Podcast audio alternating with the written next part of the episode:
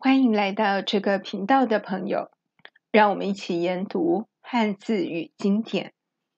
昨天我们思考了几个问题，问到朋友，荀子为什么如此强调国家必须由圣王治理呢？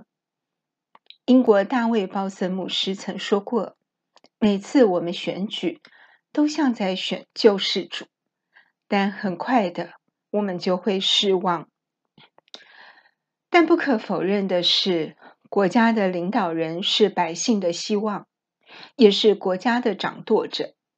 若有品学俱佳的领导人来治理国家，那么将是万民之福，人人都能有机会追求实现自己的理想，贡献自己的才能，孤苦无依、弱势的人会得到完善的照顾与帮助。社会是有秩序的，国家是安定繁荣的。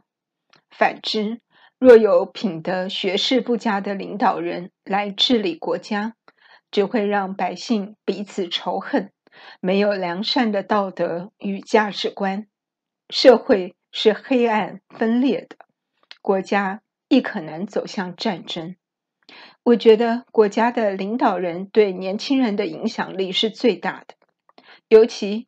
政府掌握教育权，家长每天送孩子去学校，就等于将孩子的脑袋奉送给学校，所以怎么能不花时间关心孩子在学校的学习状况呢？欢迎对中西经典有兴趣的朋友，一起在经典中找寻人生的答案。我们下次见。